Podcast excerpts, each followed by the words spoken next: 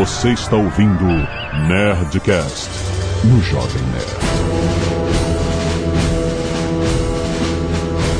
Landa, landa, landa, nerds! Aqui é Alexandre Antônio, Jovem Nerd. Neste Pacific Rim começou o apocalipse. Aqui é Burrand e guerra é guerra. Aqui é o Tucano e esse Nerdcast está indo ao ar um ano depois do que deveria ter sido. Aqui é o Eduardo Spor e tora, tora, tora. Aqui é o Felipe Figueiredo e o Oceano Pacífico não é tão pacífico. Aqui é o JP e eu discordo do Tucano. Era melhor agora que o primeiro presidente americano visitou Hiroshima. Ó.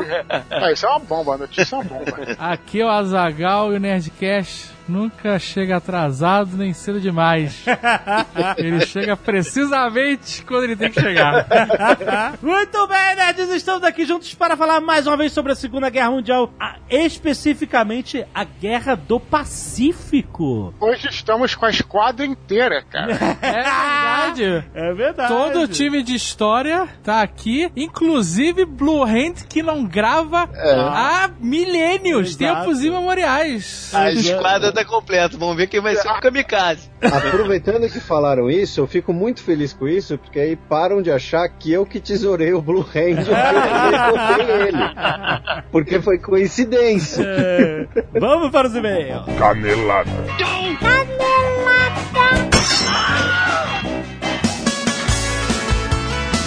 Muito bem, Azaghal, vamos para mais uma semana de vez em Caneladas Nerdcast. Vamos. E, Azagal, vamos lembrar e anunciar aqui que a Nerd Story está com a promoção na faixa, rapaz. Ó. Até dia 15 de julho de 2016, você compra qualquer livro do catálogo Nerd Books que tem lá na Nerd Store, com frete grátis para todo o Brasil.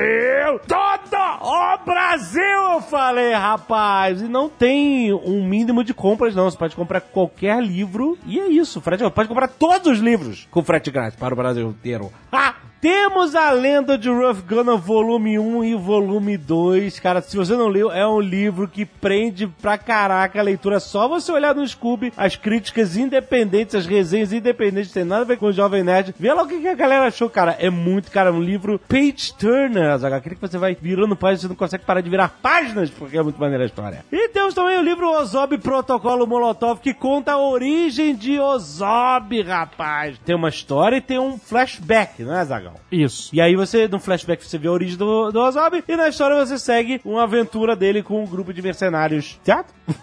Isso. Eu sou o tipo de autor que não gosta de falar muito sobre. Ah, não gosto de falar, eu gosto disso. Não gosto de comentar a própria. É isso. É o que as pessoas acharem. É exatamente tudo isso. Tem ali o protocolo Blue Hand Alienígenas também para você se defender do ataque iminente. Tudo isso com frete grátis na Nerd Store para todo o Brasil, rapaz! Aproveita. Nerdstore.com.br, a loja mais nerd do Brasil.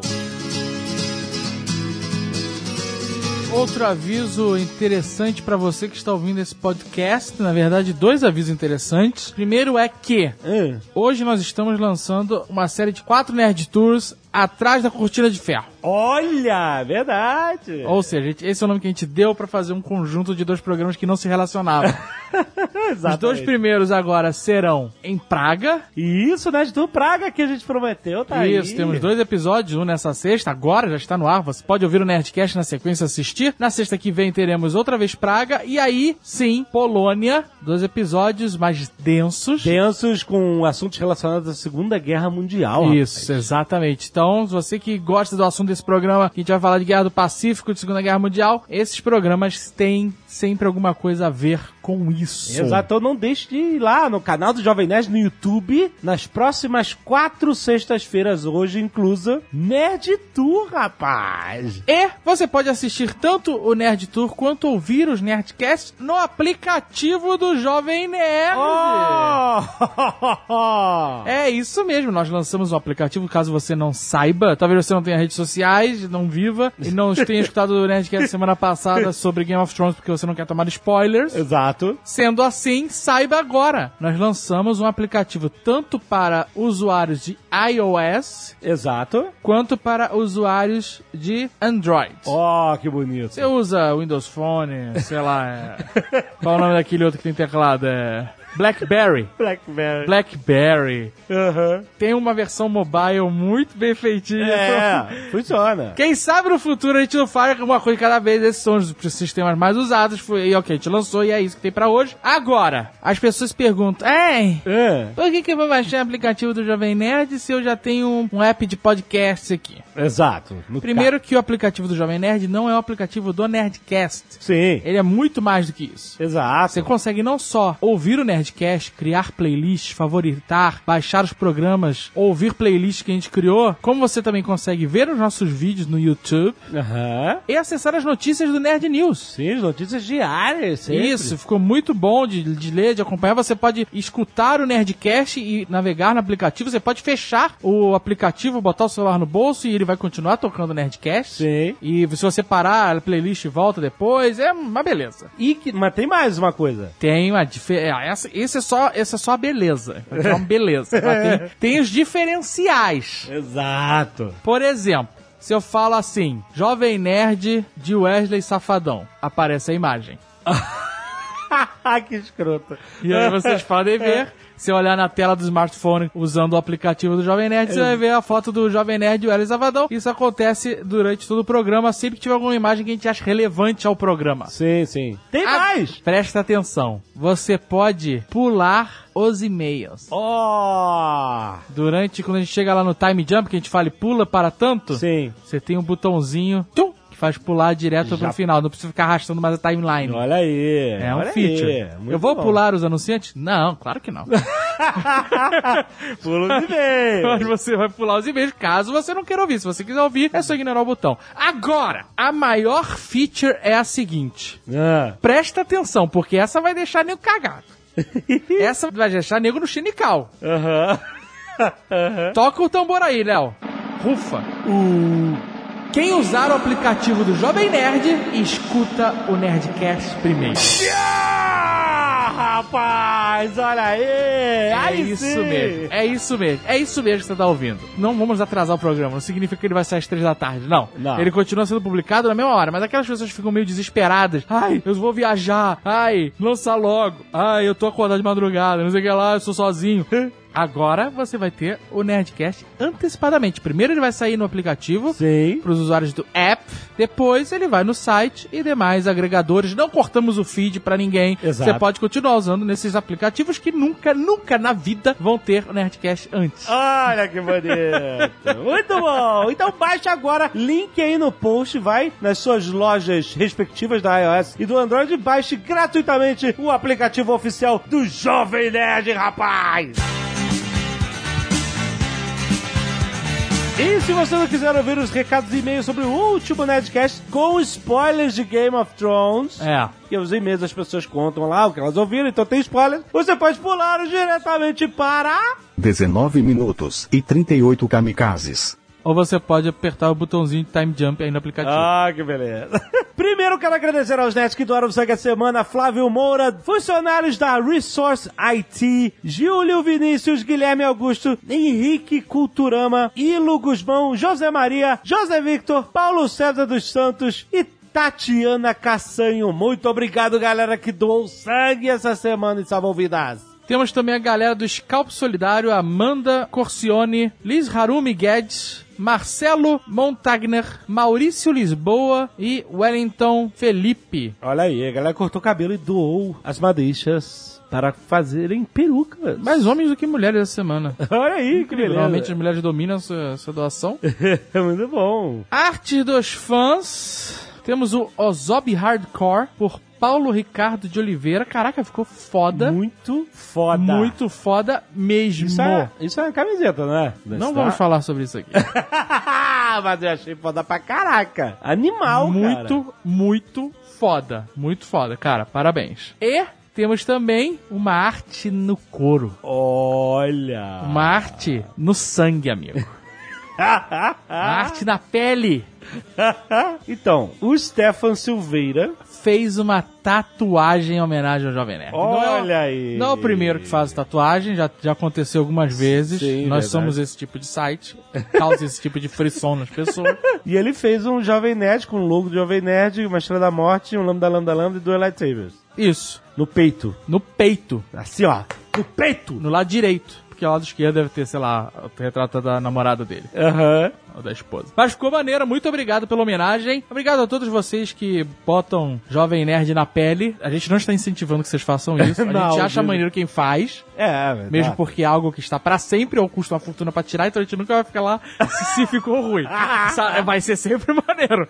Mas a gente agradece, a gente agradece. Teve um cara na Comic Con Experience ano passado que tatuou nossos autógrafos. É verdade, é verdade. Né? É carinho, muito carinho. Teve galera que já tatuou protocolo Blue Hand. Exato. Bem foda. Então, Obrigado, obrigado pelo carinho, cara. valeu, valeu, obrigado. Daniel Benoni, quase 25 anos, especialista em BI. BI. Business Intelligence. Olha, legal. Guarulhos, São Paulo. Boa noite, lords comandantes da Armada Nerd. Escutando o último Nerdcast, acabei percebendo uma sucessão de fatos que pode apontar a um possível desdobramento da história de Game of Thrones. Ah. Aqui preciso apontar alguns acontecimentos dos livros, pois fui direto para a sexta temporada depois de ler os cinco livros e estava foda tomar spoiler no Facebook.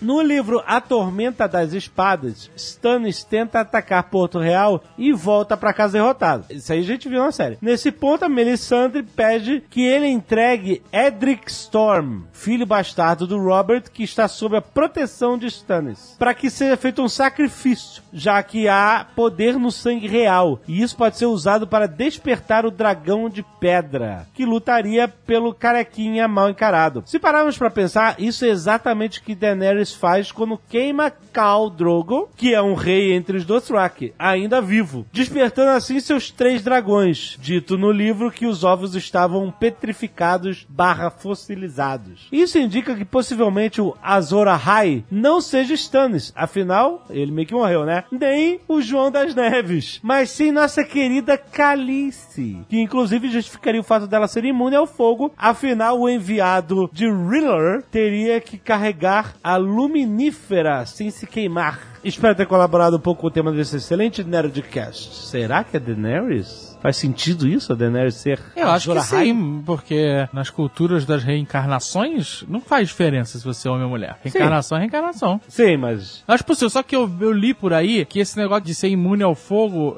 não é um, um poder dela. Ah. É uma parada que aconteceu é tipo naquele um milagre, momento. um milagre. Mas aconteceu, na série aconteceu duas vezes. É, não é, foi é só um porque, milagre. é, exato. A série vai pra um lado e o livro vai pro outro, né? Ah, entendi. Porque não tem nenhum. Ninguém fala que os Targaryen são imunes ao fogo, nem ela. Não. Só que aconteceu. Mas esse negócio que ele colocou aí dela ter sacrificado um rei, eu achei maneiro. É, e faz maneiro. mega sentido. Sim, total, muito maneiro. Alexandre Tostes, 26 anos, engenheiro mecânico São Paulo SP. Prezados nerds, apesar de ter achado ótimo o último Nerdcast Game of Thrones, gostaria de apontar algumas caneladas e fazer alguns adendos. 1. Um, a Lady Melisandre não ressuscitou os Stannis porque percebeu que o sacrifício da princesa Shireen foi recompensado com a deserção de uma boa parte do exército. Tendo interpretado isso como um desfavorecimento da causa, ela também abandonou os Stannis. Ok, verdade. E não tinha mais motivação de ficar ali, pois percebeu que ele não era quem ela pensava que era. Ok, é isso aí. Dois, sobre a contratação de um faceless man,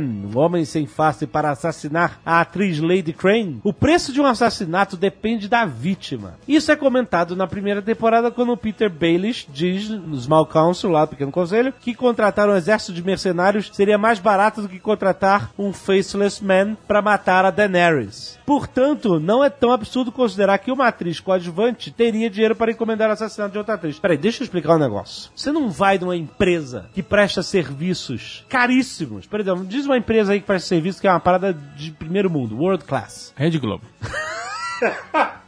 Porra, não, cara, peraí. As novelas da Rede Globo passam em todos os países do mundo. Tá bom, vamos lá. Você chega lá na equipe de produção de novelas da Rede Globo. Aí fala assim: Oi, tudo bem? Queria fazer aqui uma série pro YouTube e usar todos os seus aparatos. Eu vou te dar um exemplo mais simples que esse. Ah, Você chega na Rede Globo e fala assim: quero anunciar essa paçoca. Aí ele é sua fábrica, sua. Não, não, essa paçoca. Eu quero vender uma paçoca. ah, Aí a Globo vai falar: tá bom, não tem um preço pra anunciar uma paçoca. O preço é aquele preço, ponto final. eu sei. mas- É, bom, mas isso, isso anunciar é diferente de prestar um serviço. Mas anunciar é prestar um serviço que nós fazemos aqui toda semana. Se o cara vier anunciar uma paçoca no Jovem Nerd, é o mesmo preço que anunciar um Então, filme, por se- exemplo. Não muda. Então, se você quer. Olha só, presta atenção. O nosso preço não muda pela vítima, Jovem Nerd.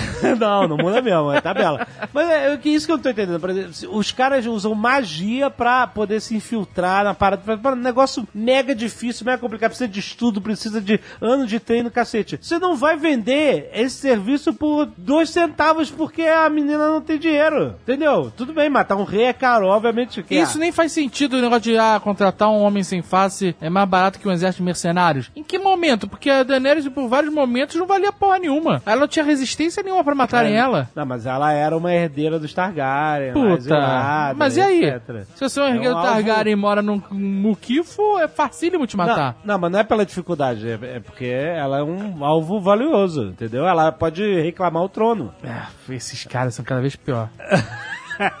Não, cara, não me entra na cabeça. Os caras têm a parada mega complexa e, e eles vão ficar vendendo por 50 reais aí. O que me entra na cabeça dela ter encomendado aquele assassinato lá seria que, por o motivo de ser um teste pra garota, entendeu? Que é a estagiária do negócio, tá aprendiz e tal, aí vale. Mas assassinato, oi, tudo bem? Queria encomendar um assassinato aqui. Quem é que você quer matar? Ah, é um cara rico ou um cara pobre e tal, aí muda o preço? Não faz sentido. Bom, ele continua aqui no 3. Se não me engano, foi o Azagal que cometeu a canelada ao dizer que Jacken não queria a área morta. De fato, foi ele que enviou a garota sem, sem nome pra matá-la. Na verdade, É. ela quis. Ela, Não, eu vou lá gente, matar assim, ela. Ele, ah, ele não queria que ela morresse. Senão, ele não tinha dado aquele sorrisinho. E além do mais, ele queria que ela ficasse cega? Não queria. Tudo ali é uma lição pra área. É. Tudo ali é aprendizado. Sim. Não tem essa. Exatamente. Ainda sobre a tentativa de assassinato da área, acredito que as polêmicas em relação à recuperação relâmpago dela sejam as mesmas que envolvem os teletransportes da série. Ou seja, Não tem teletransporte. não tem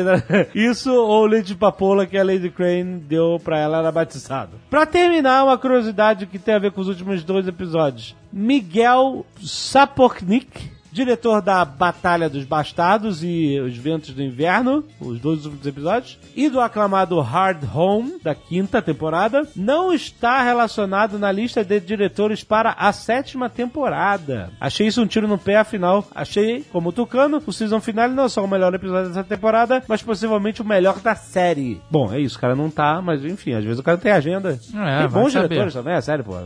Tipo, ok. vai ser legal, Vai cara. dar tudo certo. Confia. Victor Ladevic, Ladewick, Lá devi, é, pode ser. 28 anos, dentista, Recife, Pernambuco. Gostaria apenas de compartilhar uma teoria com os senhores. Imaginem que, quando John nasceu, acredito eu que seja Snow, Ned, acredito eu que seja Stark, sabendo que deveria guardar segredos sobre sua origem, resolveu enviar uma carta à cidadela avisando o ocorrido e pedindo que o Meister também não, ele- não revelassem tal acontecimento. Para eles, tudo bem, afinal, John Snow era apenas um bastardo de uma linhagem morta. Sim, bastardo, pois Rhaegal não era casado com Lyanna. Com o tempo, essa carta foi se perdendo na cidadela entre livros e outras coisas. Ah, já sei onde ele quer chegar. Hum, É, eu não sei, fala. Aí paremos para pensar. Eu já parei, já pensei e já fui. ah, Quem poderia desenterrar essa carta no meio de tanta coisa e de tanto conhecimento que existe na cidadela? Quem está lá maravilhado com tantos livros e querendo ler tudo que encontrar pela frente? Sam. Acredito que Sam vai achar essa hipotética carta e revelar ao mundo que seu amigo Jon Snow é da linhagem Targaryen. Ia ser épico. E eu já quero que seja assim. Excelente. É o que todos nós queremos, que seja como nós queremos. De quebra, ainda justificaria aquela cena quando Sam chegou na cidadela que o porteiro foi conferir no registros quem era o Master da muralha. Já foi um indício que eles têm registro de tudo o que acontece. Ou talvez só dos Masters. Então, que, que ele escreveria uma carta contando a verdade se era pra esconder de todo mundo? Eu vou contar. que às vezes os Masters, não sei, cara. Porra, ele não botou a carta no corvo, pode acontecer qualquer coisa, maluco. Caraca, o- quem sabe dessa história é o Bran. Não pode ser o Bran que vai contar pra todo mundo? Mas, é- mas o Bran só vai falar, gente, eu vi. É, mas a carta também não prova porra nenhuma, né, Não, cara? uma carta com o selo do Nerd Stark? Prova. Prova Mas- que ele contou uma história, mas não é. Ah, mas eles podem fazer, sei lá, DNA. ah, Sei. porra, que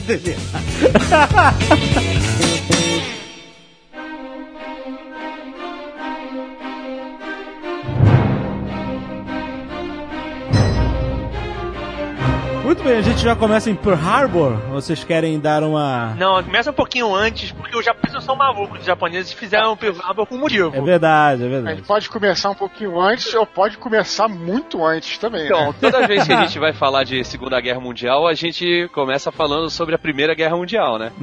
Não, eu- a gente pode começar agora falando sobre a Batalha de Sekigahara em 1600 pra chegar lá. Se você... Caraca, esse aí se preparou, malandro.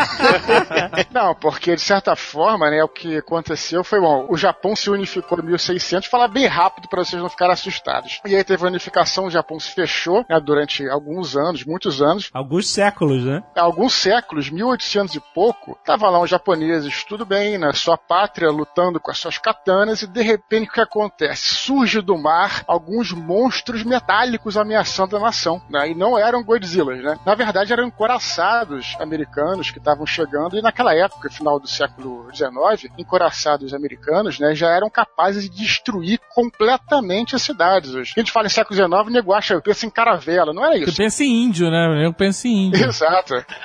Teve a abertura do Japão, né, com a era Meiji, que aliás até é contada um pouquinho no filme lá do Tio Cruz, né, o último samurai nisso. Aham. E aí o Japão começou, a partir do final do século XIX, a se desenvolver de forma absurda. E já existia, então, desde essa época, uma natural rivalidade entre o Japão e os Estados Unidos na região do Pacífico. O Japão era rival de todo mundo ali, né? Sim. O Japão achava que o Pacífico era dele. É, o Os Japão era rival da União também. Soviética, da Rússia, o Japão era rival da China, o Japão tinha anexado a Coreia já há um tempo, o Japão era rival de todo mundo ali. Japonês bonzinho, hoje em dia nem é tão bonzinho assim, né? O japonês, isso é historicamente, o japonês sempre se considerou no Oriente uma raça pura, muito parecido com a coisa ariana na Europa. Sempre considerou chinês, coreano uns misturados, inferiores, e eles se consideravam os fodões puros, etc. Na verdade, É, isso. até a própria ilha de Okinawa, que é dentro do Japão, eles consideram os caras meio impuros, né? Consideravam, não sei como é que é hoje em dia. Aliás, onde surgiu o Karatê? Quem viu o Karate Kid aí vai saber. Assim, isso explica, entre outras coisas, assim, a afinidade que o Japão teve com o eixo durante a Segunda Guerra. Isso, é. E o inimigo comum, que era o Império Britânico. Embora na Primeira Guerra Mundial, tanto o Japão quanto a Itália eram aliados da Grã-Bretanha, dos Estados Unidos, da França. Sim, tanto que o Japão ficou com as colônias alemãs no Oceano Pacífico, né? As Ilhas Marianas, a cidade de Tsingtao, na China, a pronúncia deve estar errada, mas enfim. E só pra irritar o Eduardo Spohr, dá pra gente voltar pra anexação da Califórnia pelos Estados Unidos, quando os Estados Unidos viram um país bioceânico, só pra complicar ainda mais. Califórnia não digo, mas Havaí eu digo, hein? Havaí Não, eu Califórnia, 1848, guerra com o México. Ali, Califórnia, Texas, rapaz, era tudo território mexicano e os Estados Unidos chegou e invadiu. Chegou Falou assim, chegando. é meu, é meu, sai, Falou, Pancho, vaza. vaza. O Japão vinha de guerra contra a União Soviética, né? A guerra deles com os russos, onde os russos apanharam legal. Exatamente. O Japão era considerado, naquele momento, uma potência militar. Eles não perderam nenhuma das guerras que eles se meteram por ali nos últimos tempos. Né? Tinham anexado a Coreia, tinham dominado parte da China, então eles eram considerados uma potência militar. Então, na, na- na Primeira Guerra Mundial, o Japão ficou bem puto com as potências do Ocidente, porque eles se aliaram, né? Lógico, como a gente falou antes, eles estavam de olho nas colônias alemãs, só que eles eram vistos pelas potências europeias como um povo não do mesmo quilate, apesar deles se acharem um povo superior. Não, mas E- até porque não era também, né? Assim, no sentido, eu não tô falando, obviamente, no sentido racial. Claro que não. Eu tô falando no sentido de produção mesmo industrial. Os caras Mas, não, mas, mas eu tô falando do sentido racial mesmo, porque no Tratado de Versalhes, o Japão propôs uma cláusula de igualdade racial. Rolava um racismo legal de ambas as partes. Os japoneses se achavam a raça pura e, obviamente, os europeus achavam que eles eram nada porque eles não eram Mas quem, europeus, mandava, mas quem mandava no mundo eram as potências europeias. Então, Pois eles é. quiseram se botar em pé de igualdade e propuseram essa cláusula de igualdade racial. E essa cláusula foi ignorada e nem foi para plenário, para votação. E o Japão ficou muito puto com isso tal. E ele meio que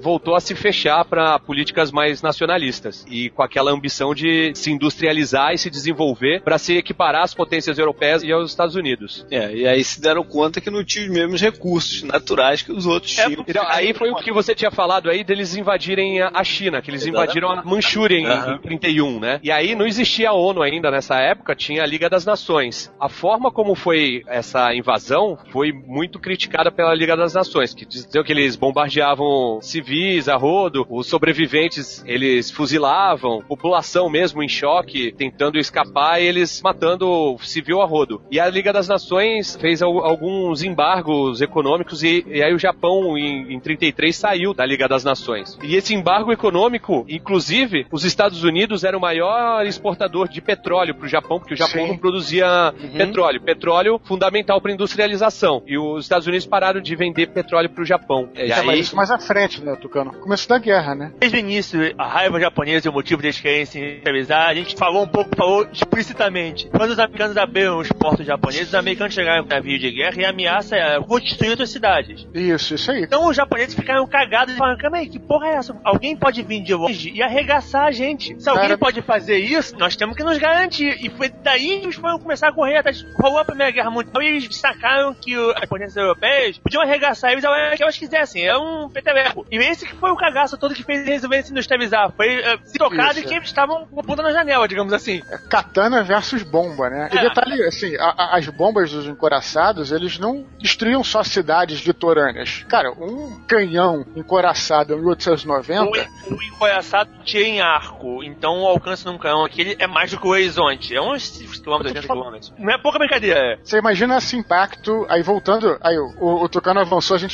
retornando, o impacto disso para um país que tinha só samurais e shoguns e imperadores, cara. Com espadas. Armadura não, de bambu. Armadura de Exato. bambu. De repente chega um barco de metal e mandam. Manda não, os caras nem veem. Os caras ouvem um pum. Abre uma cratera no meio da cidade. Pode falar, caralho, fudeu, que porra é essa?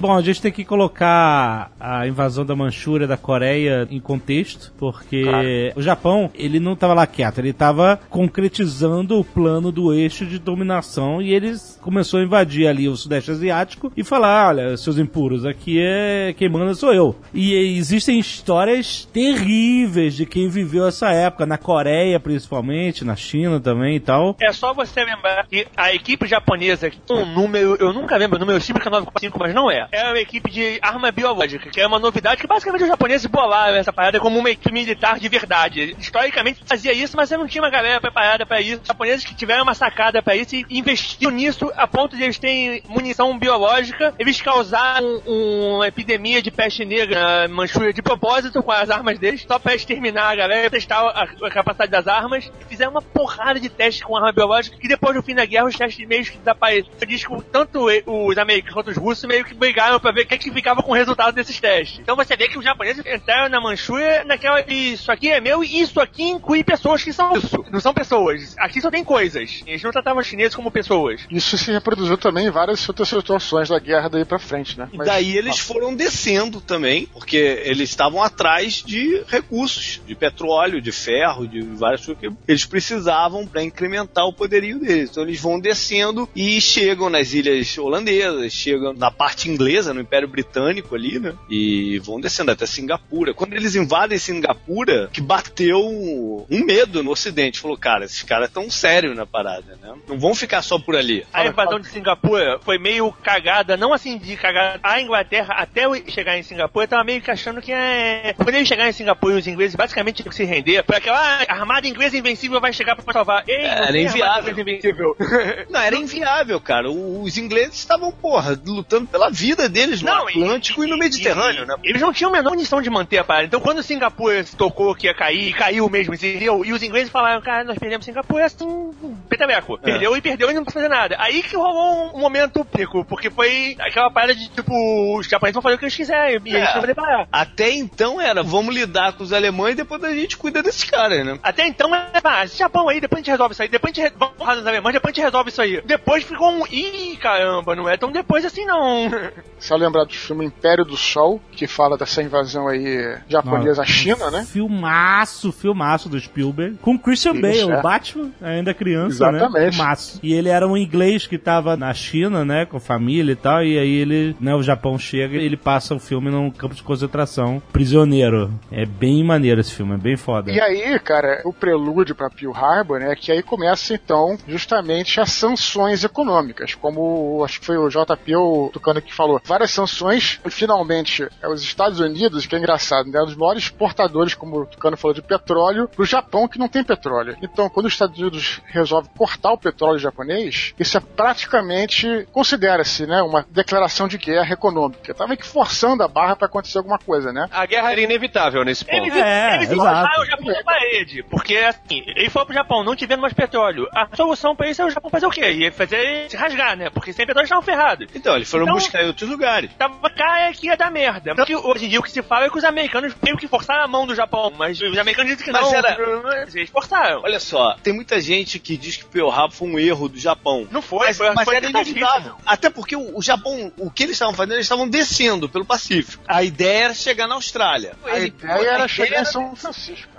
Ok, mas eles primeiro iam É descer até a Austrália. Primeiro iam descer até a Austrália. Eles iam ter que ocupar Guam, cara. Guam era território americano. A partir do Eles- momento que os americanos a vender o petróleo pra eles, os americanos já basicamente falaram que, cara, eu não tenho geogra- você. Mas geograficamente era impossível não atacar os Estados Unidos. No momento que eles atacassem Guam, eles estavam atacando os Estados Unidos. Então o que eles fizeram foi um esforço militar de atacar Pearl Harbor simultaneamente com essas outras regiões do Sudeste Asiático e tentaram uma manobra para ver se eles conseguiam minar o esforço Sim, naval foi, americano. uma, foi uma cagada no ponto de vista de que eles acharam que iam fazer um estrago maior. E a maioria dos navios que estavam em Pearl Harbor eh, estavam encostados, né? É porque o, azar dos japoneses, e que assim, hoje em dia a gente já sabe, os americanos meio que sabiam que o ataque ia acontecer. Não foi tão de graça. Mas o azar dos japoneses foi que os americanos tiraram os principais navios que estavam fazendo um treinamento no mar. Sim, Então, estavam em alto mar, quem- né? Quem os japoneses queriam avassalar, e, eles, e na cabeça deles, eles iam avassalar, é, o grosso desses navios não estavam lá. Se os navios estivessem lá, o ataque tinha sido perfeito, os japoneses tinham detonado a marinha americana. É porque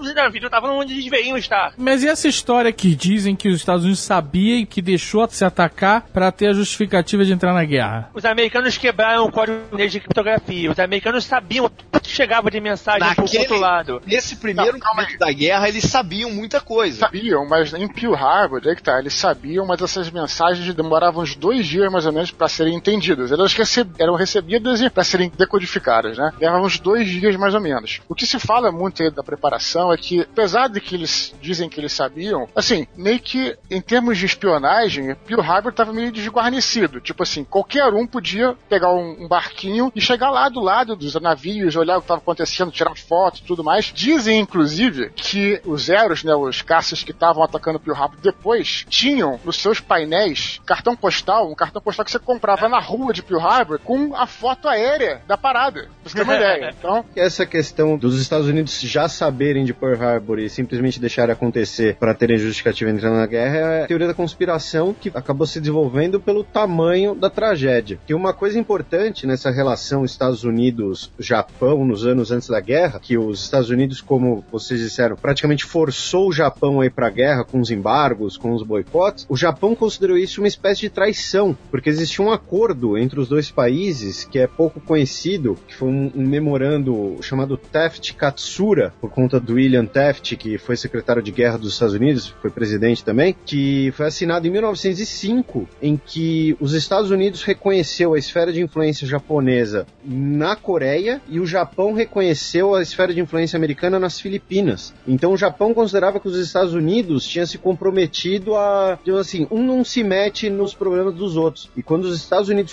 começou a ter essas posturas de embargo, de boicote, o Japão considerou isso tanto uma traição quanto um sinal de agressividade, de mudança na política entre os dois países. Essa é uma coisa interessante que é pouco conhecida porque não foi um documento assinado publicamente entre os dois países, foi um mero memorando, mas é, é importante para entender a mentalidade japonesa naquele momento. Tem uma informação também que a gente fala, mas os americanos tinham quebrado o código. Os americanos, eu digo, uma galera do exército americano tinha quebrado o código japonês. Se eles impedissem o ataque, ia ficar claro pros japoneses que o ataque tinha vazado. Os japoneses provavelmente iam mudar o código deles e iam cagar essa habilidade americana de ver o código japonês. Será que valia a pena eles saberem esse código só pra impedir um ataque militar? Ah, os americanos deixaram. De repente, os americanos realmente deixaram, porque essa idade de quebrar o código japonês é muito mais importante pra eles do que garantir a base. É, na, na verdade, esse episódio, esse raciocínio se aplica à Batalha de Midway. Que Midway, de fato, eles não quiseram evacuar a base de Midway para não demonstrar que eles já tinham quebrado o código.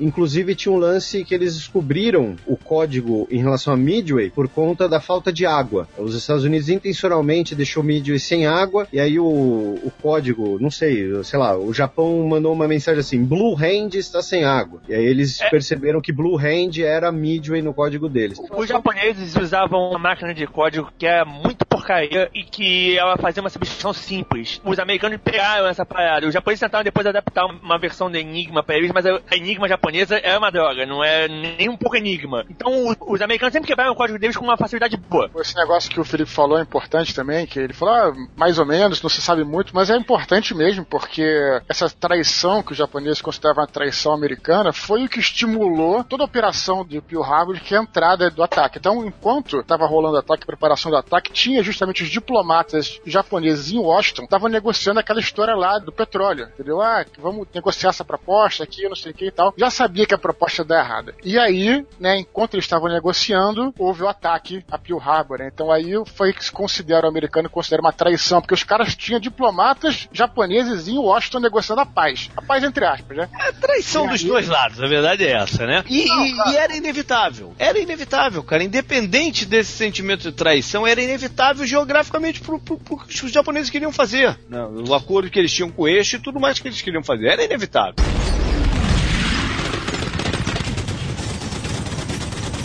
A questão de Pearl Harbor eu entender, porque a galera estuda e vê a destruição que foi, foi um troço absurdo, uma destruição praticamente frota inteira, mas é- é- foi interessante também como é que a história é uma coisa, não sei se isso forçou, mas certamente isso, o que aconteceu depois disso é que foi, existiu uma vertente, tanto no- na marinha americana quanto na marinha imperial japonesa, de quem dominava os mares, eram coraçados ou eram os porta-aviões, né? Então antes de Pearl Harbor, eram os encoraçados de longe, né? Depois de Pearl Harbor, né, veio a era do porta-aviões, o porta-aviões que ia reinar absoluto sobre os mares, né? A superioridade da guerra aeronaval é muito maior do que da naval em si, né? Então imagina assim, o alcance, por exemplo, de um canhão, por mais que seja grande, é muito menos do que se eu lançar meus aviões aqui, eles bombardearem lá do outro lado, eles vão lá e bombardeiam. Tinha É uma claro que- estratégia diferente de ter porta-aviões também. Os porta-aviões japoneses, pra época, eram muito melhores e a estratégia japonesa era muito melhor do que a de todo mundo, incluindo os americanos. Os japoneses eram é. mestres em porta-aviões. E isso ficou Mas- nítido. Quando foi o ataque, todo mundo foi naquela, caralho, o porta-aviões vai fazer isso. Porque, na verdade, ninguém, tirando os próprios japoneses, esperava que um, um ataque aéreo via porta-aviões fosse ser tão efetivo quanto foi o de Pearl Harbor, que foi um ataque excelente. E a maioria dos porta-aviões, como o Tucano falou, ele não estava, estava em exercício, não estava em Pearl Harbor no dia do ataque. E foi isso que, segundo muitos, né, foi o ponto que marcou a guerra, né? É, Muitos porta-aviões foram poupados. se tivesse a Frota do Pacífico inteira lá, como deveria estar, tinha Sim. atrasado o fim da guerra nos dois anos ou três, pelo menos. Porque os americanos iam ter navio para dar porrada no japonês, nem que eles quisessem. Ia ser um problema de pauta, porque o navio não fica pronto de uma hora para outra. Não importa esforço de guerra, o que é que seja, demora um tempo. Se eles tivessem conseguido afundar a Frota do Pacífico, não tinha frota para segurar a brincadeira. A gente falou da decisão de fazer ou não Pearl Harbor, mas muito mais controversa foi a decisão da Alemanha, que depois do ataque de Pearl Harbor declarou guerra aos Estados Unidos também. Isso foi muito mais controverso, na verdade, do que o. E qual era o objetivo japonês da. Alemanha? Porque os Estados Unidos estavam fornecendo armas pros aliados, né? Exato. O objetivo da Alemanha era forçar os Estados Unidos a, a se dividir. O exército, É, como acabou é. acontecendo, mas isso não foi suficiente pra derrubar os Estados Unidos nem do lado nem do outro. É porque, na verdade, acho que ambos os lados imaginavam, tanto a Alemanha quanto a Japão, imaginavam que ra- rapidamente eles iam conseguir botar um tipo de guerra nos Estados Unidos.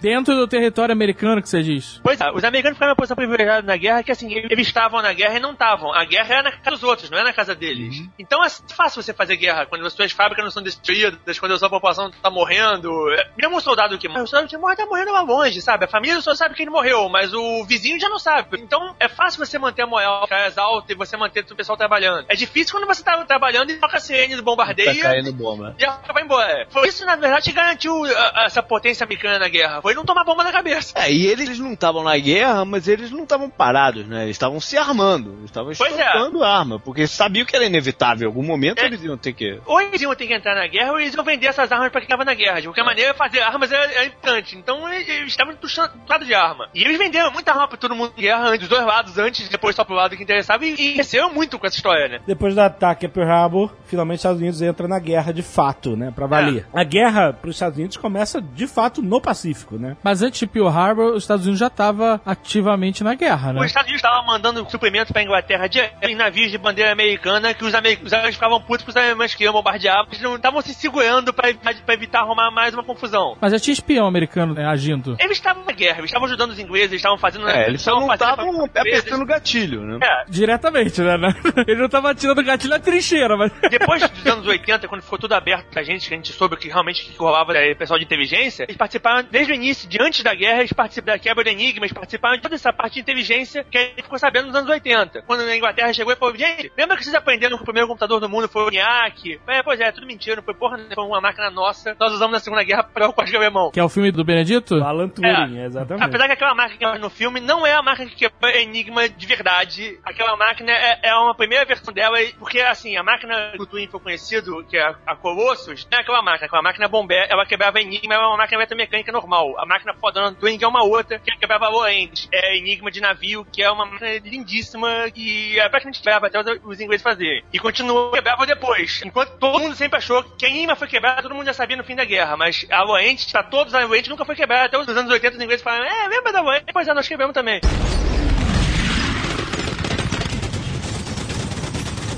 E aí, como começa o avanço americano no Pacífico? Então, aí o próximo passo, né, o próximo grande evento aí da Guerra do Pacífico foi seis meses depois a Batalha de Midway, né? Foi muito importante também. Pra você não esquecer no vestibular, Midway é no meio do caminho entre São Francisco e Tóquio, né? Cara, um atol microscópico, assim, pequenininho. Tinha uma base de lançamento, um aeródromo lá, que era, assim, muito importante, uma parada estratégica que não podia ser deixada na mão dos japoneses, né? Então, foi feito esse ataque, né? Os japoneses prepararam todo o ataque de Midway. E o que impressiona, na verdade, isso é legal também falar. O motivo de Midway pros japoneses e pros americanos é o seguinte: Midway é uma ilha no meio do. é uma pista de pouso no meio do nada. Atol, né? Chama, E, nem e ilha. ela é né? importante exatamente porque ela é uma pista de pouso no meio do nada. Você tendo Exato. Midway, você consegue duplicar o seu alcance de ataque aéreo. Os americanos precisavam dessa pista para poder conseguir voar até o Japão e fazer um ataque no Japão e voltar. Os Isso, americanos já tinham coisa. feito um ataque no Japão antes, onde eles bombardearam Tóquio e, e jogaram os aviões no mar. E pro Japão A guerra- controlar Midway significava isolar os Estados Unidos da Austrália. Claro, isso. A guerra no Pacífico se resume em inúmeras batalhas, carnificina total pra dominar ilhas do tamanho de campo de futebol.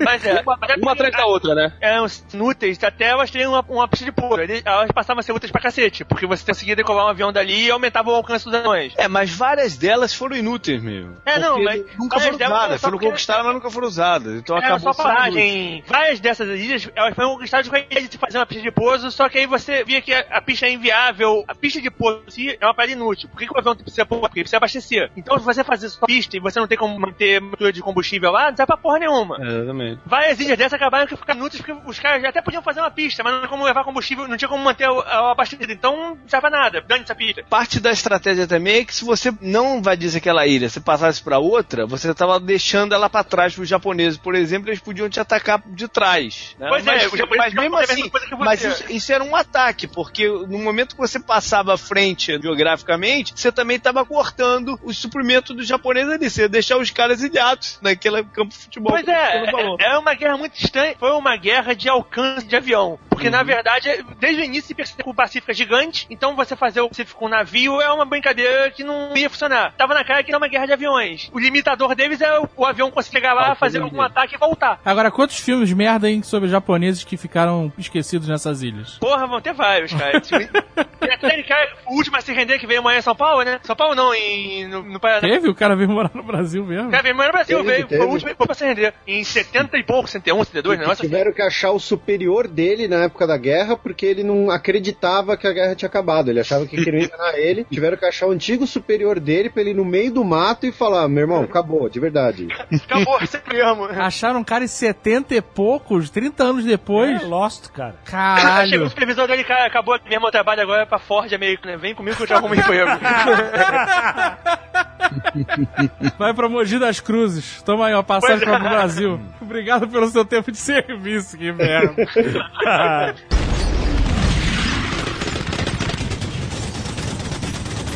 Mas aí o fato é que lá em Coral Sea e Midway, os japoneses tiveram uma baixa muito maior do que esperavam na marinha deles. E a bola, como dizer que a bola passou pro outro lado, né? A partir dali, os japoneses começaram uma guerra defensiva e quem passou a tomar iniciativa foi os Estados Unidos e os aliados. Os japoneses tiveram a maldição de estarem sofrendo uma guerra no terra deles, os americanos estão bombardeando eles algumas vezes sim, algumas não. O principal, perderam a guerra da indústria. Uhum. A indústria japonesa não conseguia manter o ritmo que a indústria americana conseguiu. Exato. Até porque os americanos tinham tudo no território deles, praticamente, os japoneses Uhum. nada. Então foi aí que os japoneses se ferraram. Cada navio japonês que ia pro fim é um ano no navio, que já, já é um tempo grande. Os japoneses faziam, acho, em 4 ou 5 meses, que você pensar em 5 meses fazendo navio é rápido pra caramba. Caraca. Mas mesmo assim, você faz cinco meses, tá? Vai fazer um ferro que veio da onde? Cadê o ferro? Ah, mas a gente tem minério de ferro, tá? E, e a siderúrgica pra fazer? Só, só tem quatro siderúrgicas que estão estão fazendo o máximo que elas podem, não pode fazer mais. Então, o que ferrou o Japão foi o gargalo industrial. O que impressiona aí na Batalha de Midway, né? Que a gente vive hoje a era do satélite, né, cara? Então, assim, até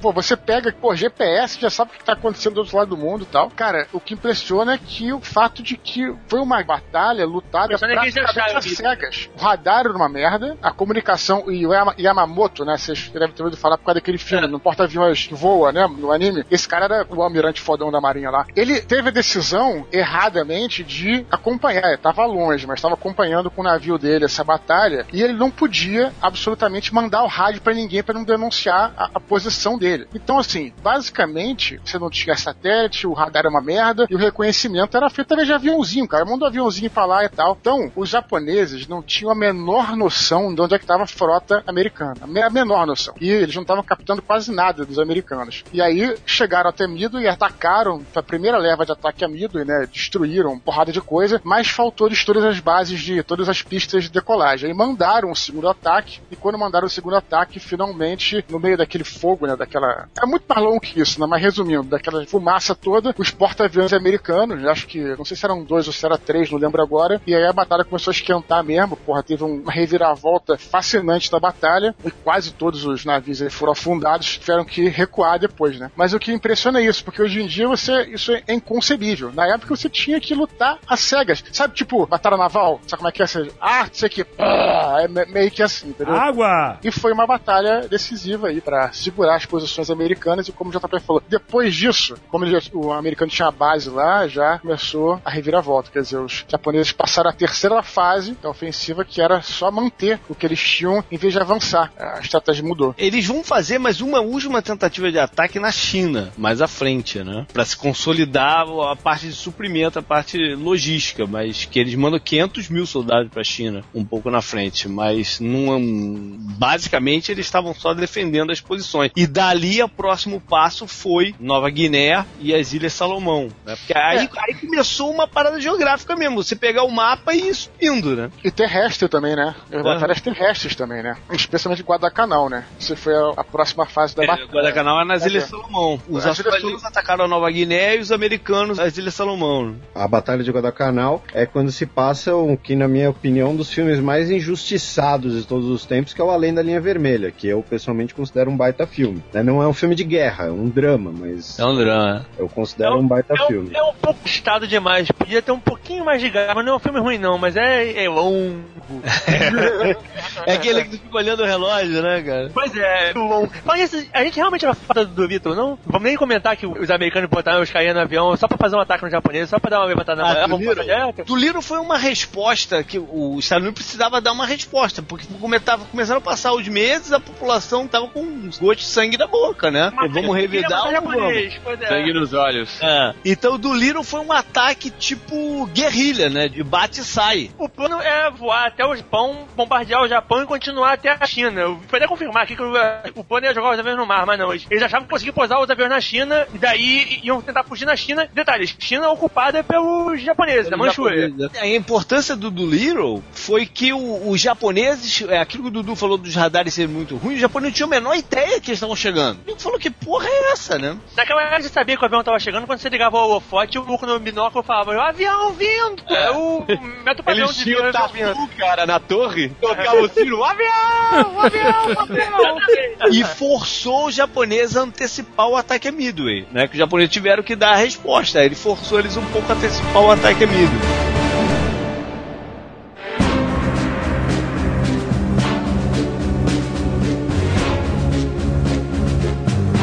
E aí começou, depois da Batalha de Midway, já tinha, mas foi, aumentou aí finalmente a Batalha Terrestre dos Marines, né? E aí, o que que rola é o seguinte, Guadalcanal era a principal ilha ali da arquipélago das Ilhas Salomão ali. Por que que era importante você defender aquela região? Porque aquilo era o trampolim para a Austrália. Ou seja, a Austrália já é praticamente território americano, né? território britânico, vamos dizer assim, né? Então, Era Império Britânico. era- então aquilo ali já não era mais uma história de ah, é, defender uma ilhazinha, defender a Manchúria, o cara não. Aquilo ali era uma questão Não, você e tem um efeito prático, Dudu. Se a Austrália caísse por japoneses, porque Claro. a Austrália tem os recursos que os japoneses precisavam. E o exército australiano, o grosso do exército australiano, não estava lá. Pois é. O exército australiano estava lutando no Mediterrâneo pela Inglaterra. O Guadalcanal foi meio que uma estreia dos Marines na parada, né? Porque nos Estados Unidos são quatro forças armadas, né? O exército, marinha aeronáutica e os Marines. E os Marines são os considerados o... o Tem a guarda soldado mais também.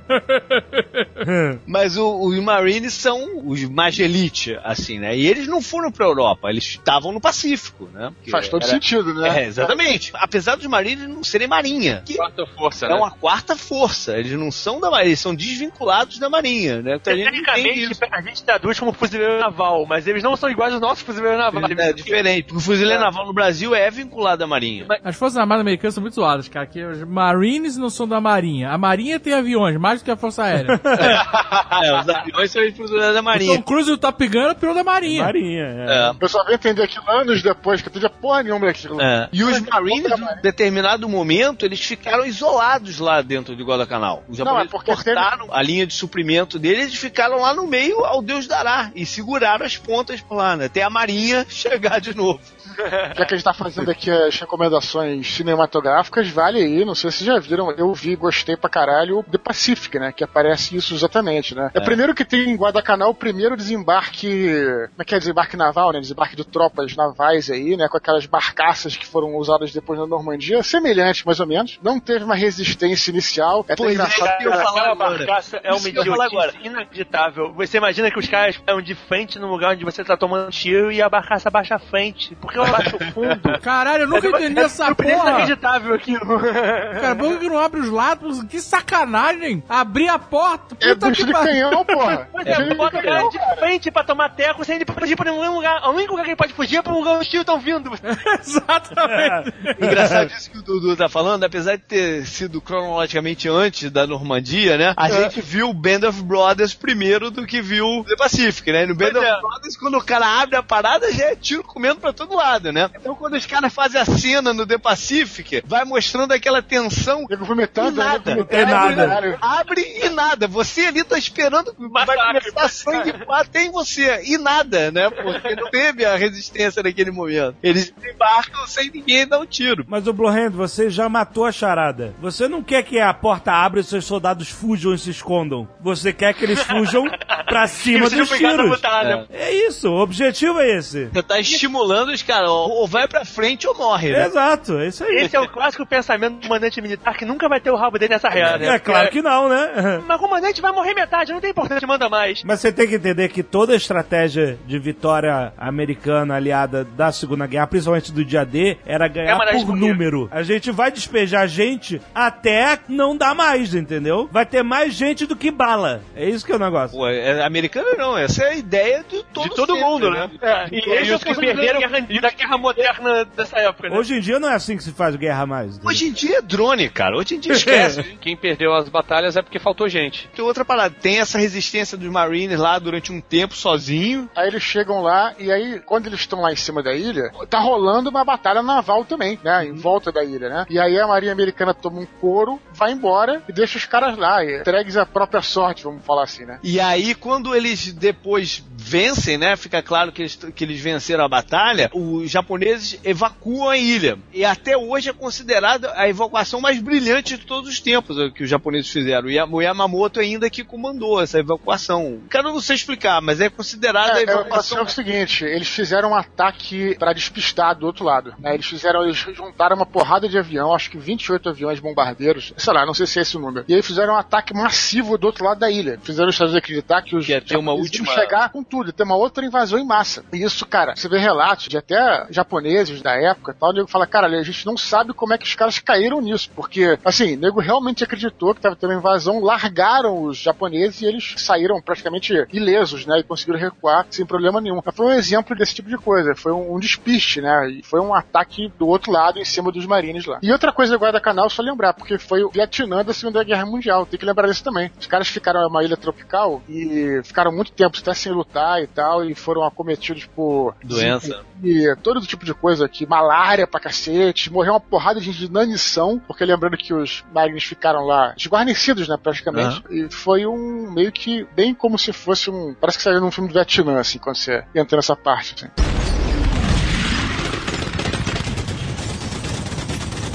Avançando então pelo mapa, o próximo local importante são as Filipinas. E a batalha nas Filipinas também foi pesada, né, como todas essa no Pacífico, e acabou sendo decisiva, porque depois das Filipinas, os Estados Unidos tiveram o caminho livre até o Japão. Ele era a última barreira até pra lá. O, o Japão, na verdade, achou que ia conseguir segurar as Filipinas. Eles estavam bem confiantes ali, tinham muita gente. Eles já tinham prontos os bombardeiros B-29 e eles achavam que dali já começaria a brincar com eles em cima de território japonês. De certa forma, os Estados Unidos deu uma certa sorte porque o cara que era o comandante do exército americano era o MacArthur no Pacífico, né? E depois o MacArthur ele teve um tempo fora do exército né, entre guerras aí, ele teve fora do exército. E nesse período ele trabalhou como consultor militar para as Filipinas. Então ele conhecia o terreno, conhecia As o... Filipinas sempre foi um quintal americano. Exato. E ele conhecia como ninguém a parada ali, né? É, só lembrar uma coisa importante também, que é a morte do Yamamoto, né? Foi uma hora, eu não lembro na timeline onde é que a gente tá, já tô meio, meio doido aqui. Eu acho que nas Filipinas ele tava morto já, não tenho certeza. Nova Guiné, era dos japoneses, veio de ser tomado, ele foi visitar e, cara, a inteligência americana descobriu, né? Então quando ele voltou de avião, mandaram 18 caças atrás do cara, irmão. E aí,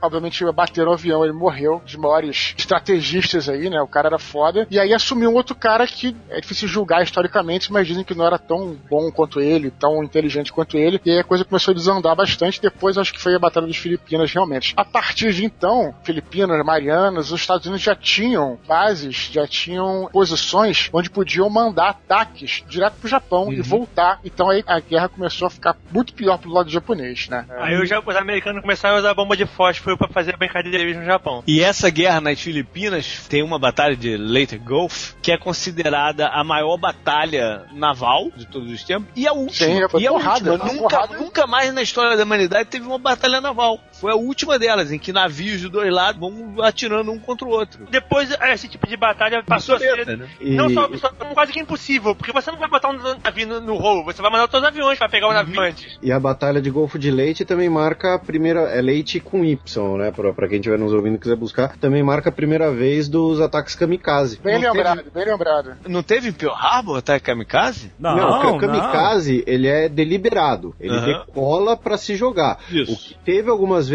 antes, que são conhecidos, tal, que teve, por exemplo, na- até na Europa também, é o cara, quando já foi abatido, sabe que tá indo pro chão, então ele Mirar, joga mirar. o avião em cima pra levar alguém junto. Mas a primeira vez que o cara decola pra deliberadamente se jogar, decola sabendo que não vai voltar, é na Batalha do de Leite. O Então, a kamikaze ele é basicamente um míssil teleguiado. Toma uma cachaçinha antes. Saque!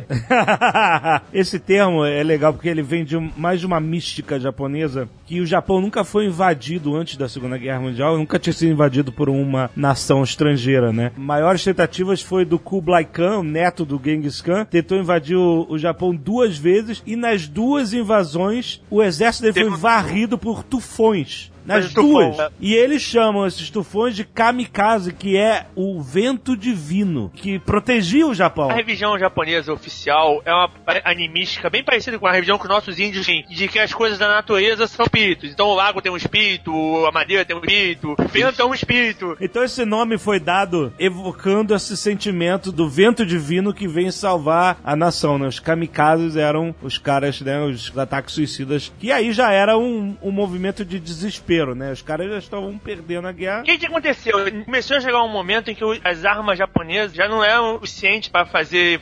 E o Japão tinha um problema básico que é o seguinte: os japoneses eram os melhores pilotos da guerra, ponto. Para formar um piloto japonês demorava quase três anos. E quanto tempo os Estados Unidos formavam um piloto daquele lá do Memphis Belly? Ah, Seis porra. E, em Seis seis meses. meses. Se o cara tivesse carteira de motorista, formava em dois. Porque o piloto japonês era um foda. Só que assim, quando tá morrendo o piloto a rodo, foda-se se o cara é foda. Se o cara, você precisa de gente rápida, você não precisa de gente boa. Então os japoneses estavam começando a ter problema que eles estavam ficando sem piloto. Os aviões japoneses eram feitos pra piloto de verdade. Tipo, o Zero é um excelente caça, mas ele é uma merda pra voar. O cara que voa nele tem que ser um cara foda, porque ele, não faz nada por você, ele Como não é tem que é? blindagem de. Como é que é? ele- Explica aí que ele é um excelente caça, mas é uma merda pra voar.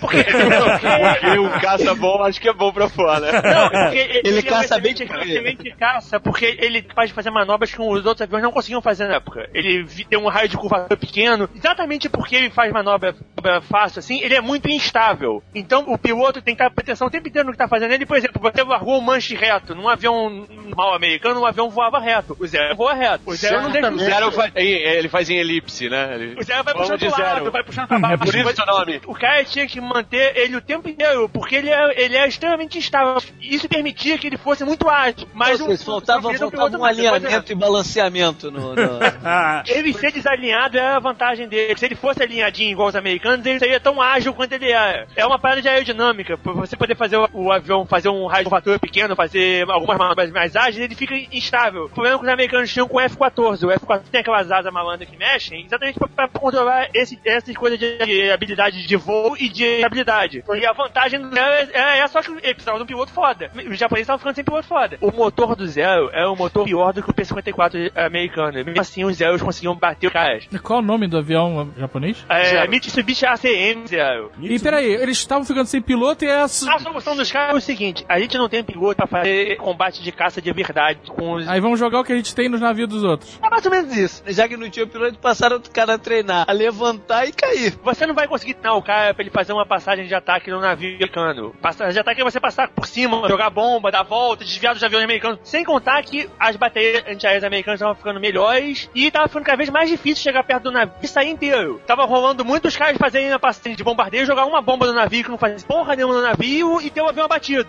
Aí os japoneses começaram a pensar, porra, já que a gente vai perder o cara de qualquer maneira, vamos fazer, vamos ter ele dentro do navio. Porque aí a bomba que ele tá levando ia ser muito maior, fizeram uma bombas especiais que ficavam presas embaixo eles tiraram a blindagem do zero. Já tinha quase nenhuma, mas eles tiravam mais ainda a blindagem do zero pra ficar mais leve, poder botar mais carga de bomba e vamos usar o avião como um míssil teleguiado com um japonês à frente. Cara, já que esse maluco vai morrer, vamos fazer ele morrer direito. Pois é, e vamos fazer que ele exploda pra caralho. Porque ele- já que, já que ele vai morrer, ele vai morrer e vai um monte junto.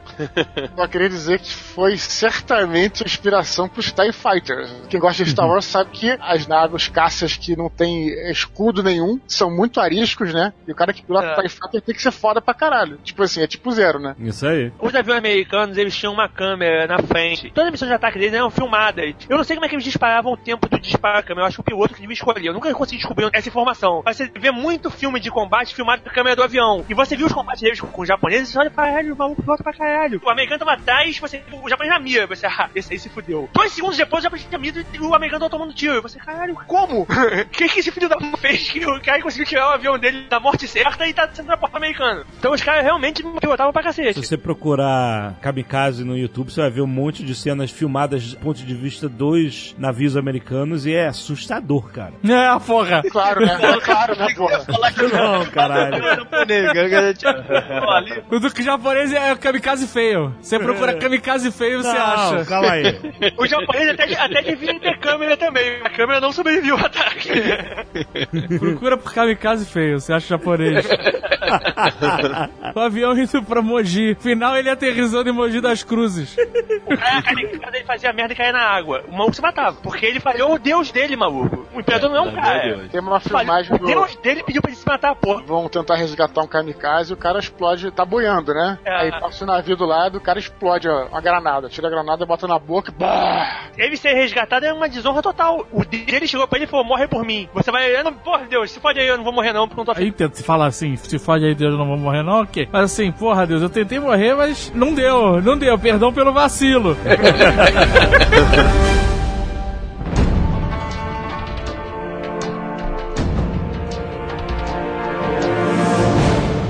Depois disso, então, vem Fujima. Chegando no Japão, finalmente. Já chegando no Japão. Iwo Jima foi uma batalha muito importante porque ele já tinha a capacidade de voar com os B-29 até o Japão pra bombardear. Até o Japão pra bombardear. Mas porque- Caralho, bombardilhar? É o Tom Bombardilha. O B-29 é um avião que pra época parece tecnologia alienígena. Você pensar que ele era pressurizado, o canhão de baixo e o de cima, as duas torres, eram, eram controladas remotamente. No 17 tinha um maluquinho na bola de vidro. O B-29 não tinha um maluquinho na bola de vidro. Não tinha o Chewbacca lá?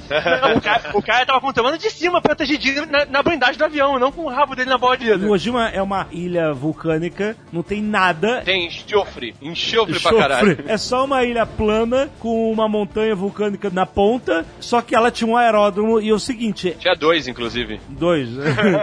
Se os americanos tomassem o Ojima, eles iam reduzir pela metade a distância que os B-29 estavam fazendo para bombardear a ilha principal do Japão e iam poder adicionar caças para escoltar os B-29, que não era possível porque os caças não tinham autonomia para voar tão longe. Agora, se eles saíssem de Ojima, eles poderiam escoltar os bombardeiros até a ilha. E o Ojima ficava a 750 quilômetros de Tóquio. É, mas acabou que isso tudo ficou só na conversa, né? Que eles basicamente não usaram Iwo Jima pra nada. É, nem precisaram, né, cara? Nem precisaram. Mas a ideia de tomar a ilha era essa, tipo, era o próximo passo para Tem esse invasão. ponto de você não tomasse a ilha, os japoneses iam te atacar por trás, né? bom? Daquilo que a gente falou lá no começo do programa de deixar a ilha intocada e correr risco de sofrer o ataque, lá em Iwo Jima os japoneses tinham um contingente grande. E é onde eles tinham os principais radares dele. Eu vi um documentário que falava justamente disso, que o maior problema dos japoneses manterem Iwo Jima eram os radares. Então, os aviões que estavam indo bombardear o Japão mesmo eram interceptados pelos radares dali. Mas pra uso mesmo,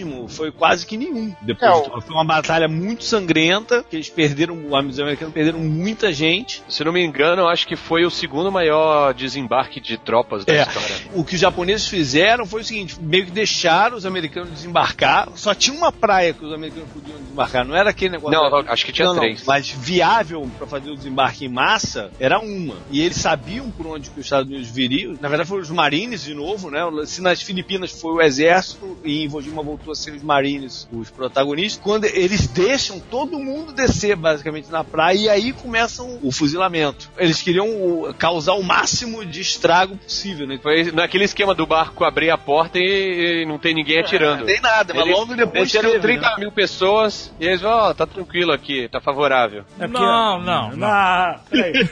antes disso, mas antes disso. Na eles- praia, não. Ainda fazendo o tradicional sinal do Ronaldinho. Antes disso, eles fizeram um puta bombardeio com os navios, Ah, né? sim. Nem tanto, em Iwo Jima nem tanto, porque não, Não, tinha foi muito sim. alvo. Mas caralho. não tinha muito alvo pra... Não, não, não, não, JP. Foi durante semanas eles ficaram bombardeando a ilha. Mas meio que inutilmente, cara, não tinha Sim, alvo. inutilmente. Não, mas então, o problema é que naquele morro que tem, os japoneses cavaram uma fortaleza dentro daquele morro. eles estavam Exatamente, eles eles estavam dentro do vulcão. É, isso aí. Exatamente. E, Aliás, isso já é sido usado em outras ilhas também. De você ficar entrincheirado dentro naquelas cavernas No, no subterrâneas. The Pacific, na série, mostra o primeiro contato dos americanos com esse tipo de defesa, que foi em Tarawa. Que também não serviu pra nada ocupar Tarawa, mas pelo menos eles aprenderam a combater os japoneses assim. Em Por Iwo isso- Jima tinha mais de 20 mil japoneses. Eles achavam que tinha metade disso, tinha uns 10 mil, que a ilha é pequena, tem 21 quilômetros quadrados. E aí eles passaram semanas bombardeando, e quando chegaram os navios, eram mais de 400 navios, cercaram a ilha e ficaram uma semana também, 10 dias, atirando. Eles localizavam pontos que poderiam ser de trincheira, de bunker e tal, ficavam atirando, mas eles chegaram à conclusão que foi tudo em vão, que eles destruíram pouquíssima coisa. E isso bombardeando, sei lá, 3, 4 semanas. Cara, tu imagina esse desembarque numa ilha que já é vulcânica e tava com uma semana tomando fogo de artilharia. Cara, a parada era Mordor, né? Era tipo, Mordor. Sim, sim. Literalmente, né, cara? Com um vulcão no fundo, né, cara? Não, é, uma a batalha ilha já simbólica. que não tinha nada na ilha, né? Pois é, uma batalha simbólica, primeiro porque era uma batalha já dentro do território japonês, né? Você hastear aquela bandeira, que é aquela foto Aquela famosa, foto, toda, né? ela já é meio que assim, ganhamos a guerra. Sabe ganhamos, aquela mas não foto, ganhamos. sabe aquela fotada, né? A foto que vocês estão falando é uma foto dos soldados levantando a bandeira americana, que é famosíssima. Fizeram estátuas disso nos Estados Unidos. Ela representa a vitória e a. E, É considerada a foto mais reproduzida, né? é o que se diz pra limpar a barra do cara é o seguinte: os soldados realmente fizeram aquilo, o porta olhou e falou: pô, que maneiro, faz de novo que eu vou bater a foto. É tipo o Redcast, né?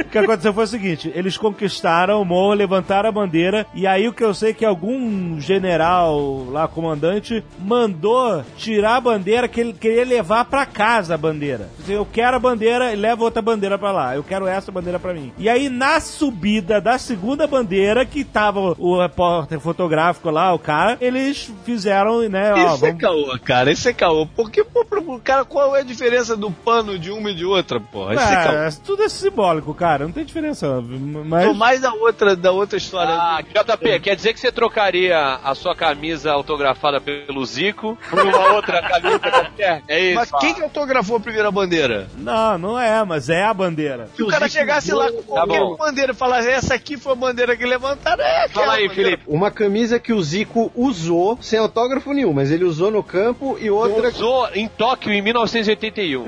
Usar, mas lavado ou não? É tudo pano. cara. Se você pegar o outro e falar, essa aqui foi a que o Zico usou, é aquela que o Zico usou, pô. Não, mas você sabe que ele usou, você sabe. É, ele te deu. Ele deu na Isso, É. entendeu? Porque o general tava lá. E ele ainda filmou pra você usar de prova quando você quiser vender no trato feito. Os caras do trato feito não tem essa mesma concepção que você tem, JP. Olha só, tem dois filmes espetaculares sobre essa batalha. Na verdade, é um filme dividido em dois, ou por duas Isso, é. perspectivas diferentes, que é dirigido pelo Clint Eastwood. Um que é o Conquista da Honra, que mostra o lado americano da invasão, e outro que é o Cartas de Iwo Jima, que mostra o lado japonês. São dois filmes, cada um por uma perspectiva. não só mostra como tem cenas de um filme que você vê da trincheira, só que você tá vendo os caras chegarem na trincheira americana. No japonês. Você vê desde a história do cara que saiu da aldeia até aquela É trincheira. foda, é foda. Você vê o cara lá que uma sombra lá e o cara dá o tiro no americano, você sabe quem é esse americano que morreu no outro filme. É muito Exato. foda. Aí você pergunta qual que eu vejo primeiro. Pode ver qualquer um dos dois, mas eu acho que é melhor ver a Conquista da Honra primeiro, que você conhece meio que a história do lado americano, como a gente conhece todas as histórias. Aí depois ver Carta de Ojima, você fala assim: porra, sinistro, cara. Realmente foi uma merda isso tudo. Não, não tem tanta honra assim, né? A guerra é uma merda de todos os lados. Guerra não tem nenhuma. Só tem uma parada a falar sobre Iojima, ou Iwo Jima, sei lá como se chama, que é o seguinte, você sabe que, assim, naquele ponto já estava muito claro que os japoneses iam perder a guerra, não tinha a menor dúvida disso. Agora, o que, que eles iam barganhar? Então, assim, o fato dos Estados Unidos entrar em território japonês, ainda assim, era uma coisa que eles tinham que evitar, né, para que eles pudessem barganhar essa paz melhor. Então, você pode pensar, pô, os caras já estavam com a esquadra toda fodida, sem navio. Outra coisa importante de falar antes que a gente avance é que a campanha de submarino americano foi importante pra caralho, porque os japoneses não estavam dando muito proteção à marinha mercante. A marinha mercante era o que levava tudo pro Japão. Levava petróleo, levava comida, levava aço, levava tudo. E os submarinos americanos foram responsáveis por destruir essa marinha mercante toda. O japonês estava fudido, a verdade é essa. Ainda assim, a Iojima e depois, que a gente só pode mencionar e tudo, mas foi parecido, Okinawa, foram batalhas que de repente você fala, ah, não, tá fudido vai ser tranquilo. Não, foi foda sinistro pra caralho pra vencer. Porque era uma ordem prioritária que se defendesse a pátria japonesa para que pudesse até se barganhar, enfim, o melhor acordo de paz, sabe?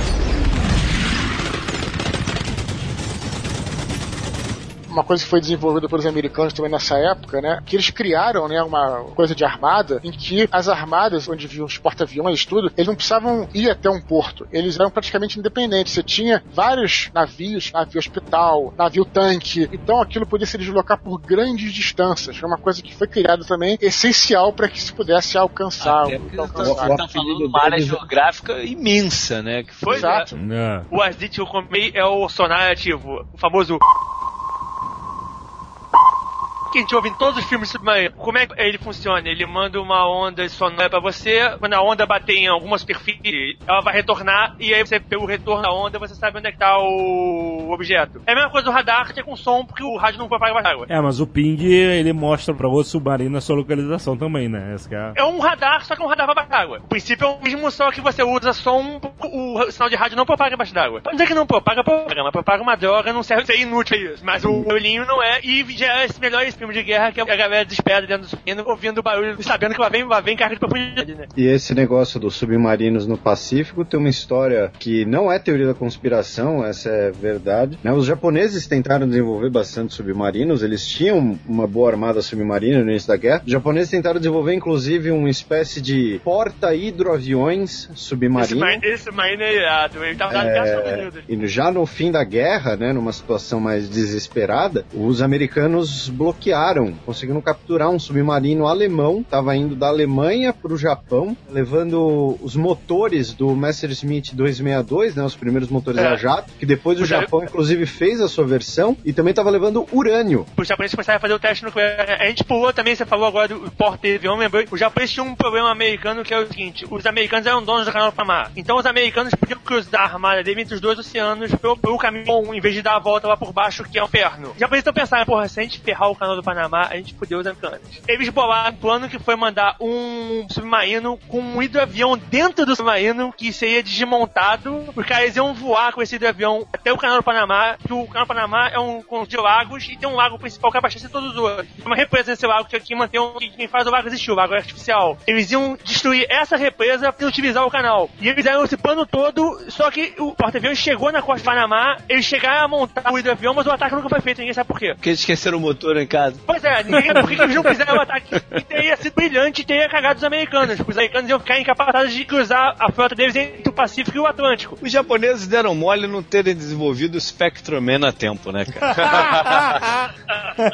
e tem também um outro detalhe americano que é legal. Os americanos começaram a bombardear o Japão bem no início dessa guerra. Só que a cidade tradicional japonesa era uma cidade muito feita naquela construção japonesa tradicional de madeirinha. Os americanos mandavam bombas, casualmente voavam com o vento e nego remontava acho que no dia seguinte. Tava acabando com a moral dos aviadores. Os caras voavam, bombardeavam. Ah, detonamos. No dia seguinte os caras voavam e tomavam de novo. Aí eles começaram a usar bomba de fósforo. Porque eles bombardeavam Tóquio e Tóquio queimava por uma que fudeu, semana. né? Fósforo não para de queimar. Enquanto a gente vai encontrar a ele queima. Tinha um site americano que de uma base, a base Maryland, que tinha uma parte médica do site que ficava aberta, você podia ver. E eles tinham todas as opções de fazer em caso de guerra biológica. O de fósforo era bizarro que ele falava assim: você bota o cara dentro do centro cirúrgico e apaga a luz. Onde está brilhando, você vai tirando os pedacinhos. Caraca.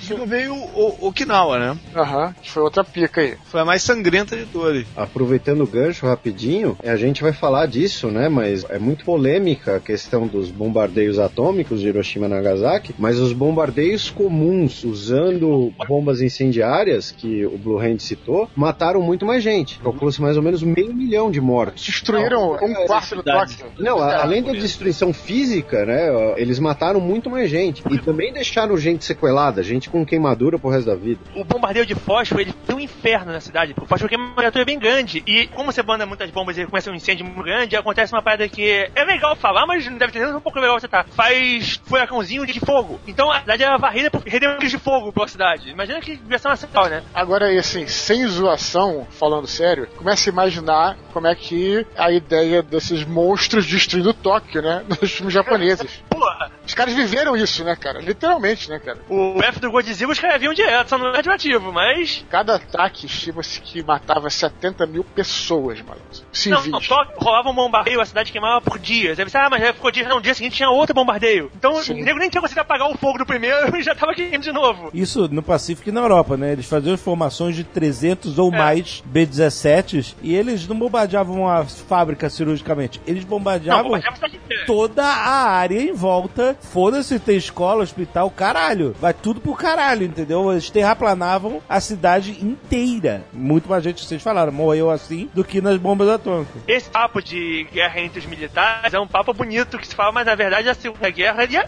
a primeira é um pouco. Mas a Segunda Guerra foi guerra total. Tem dessa de guerra entre os militares. Não, nunca rola, cara, nunca rola. O outro é um inimigo, assim. Os japoneses eram inimigos, não é os japoneses militares, eram os japoneses. Foda-se a Se cidade. você pegar a guerra hoje, guerra no Oriente Médio, É. a guerra do Golfo tal, que é dita cirúrgica, já morre civil pra caramba. Imagina quando não era míssil, era bomba. E não tinha nem essa preocupação. Ah, não, os caras erraram. O cara tava cagando, sabe? Não foi. O cara simplesmente olhou um. al- Tem uma construção embaixo, mas é um, é um hospital, senhor. Tchau. Então, a gente vê muito filme falando assim, olha, que sinistro, Hitler deixou de bombardear alvos militares na Inglaterra, mandar V1, V2, começou a mandar na cidade pra fazer guerra de terror mesmo, pra a população ficar aterrorizada. Ok, guerra é uma merda e tudo isso, mas quando eles invadiram e passaram, eles fizeram a mesma coisa. Bombardearam as claro. cidades e foda-se, entendeu? E a população tava Bombardeio lá. de 10, nem ninguém nada. Bombardeio de 10 tá de boa. Não, foi os dois lados, entendeu? Todo mundo sofreu com. A população sofreu dos Tá dois lados. falando isso porque você é comunista enrustido. Esquerdalha, jovem. Eu tô falando dois pontos, cara. Aconteceu dos dois lados. tá falando isso pra pagar de isentão. É isso que você tá. Direitista, escroto.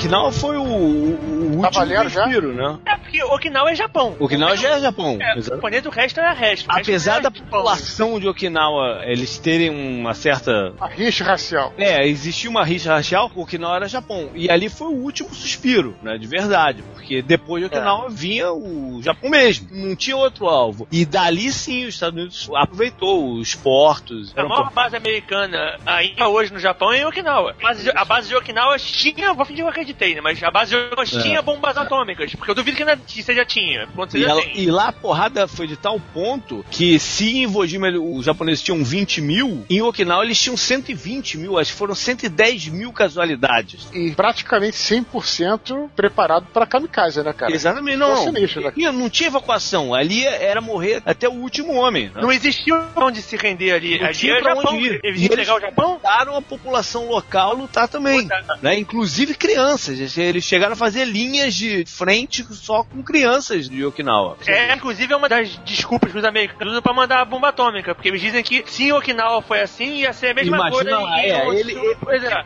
fizeram foi uma projeção de números depois de Okinawa. Eles fizeram uma projeção de quantos eles achavam que iam morrer na operação do Japão, que se chamava Operação Downfall, né, que acabou não acontecendo, mas eles estimaram em 500 mil as casualidades americanas e mais de um milhão a dos japoneses. Né? Essa foi a ativa da bomba atômica mais à frente, a questão numérica, estatística. Quando tava rolando tudo isso, todo mundo tava tentando fazer bomba atômica, inclusive o Japão, mas só os americanos conseguiram. Nenhum deles entre eles sabia quem é que tava fazendo, mas todos eles imaginavam que os outros estivessem tentando fazer, mas ninguém sabia que os americanos tinham conseguido. E os americanos estavam com dois brinquedos na mão, eles explodiam o primeiro pra ver se funcionava, e eles estavam com a mão coçando pra usar. Eles iam usar esses brinquedos na Europa, só que É. a guerra na Europa acabou. Os americanos fizeram um teste no Novo México com uma bomba pequena. bomba- É, e aí deram sinal verde pro Truman pra, ó, tá funcional. As duas bombas eram dois designs diferentes. Uma é uma bomba de plutônio, que eles testaram também, e a outra é uma bomba de urânio. A Fat Man era de plutônio. E a Europol era de urânio. A gente já fez uma resgate disso.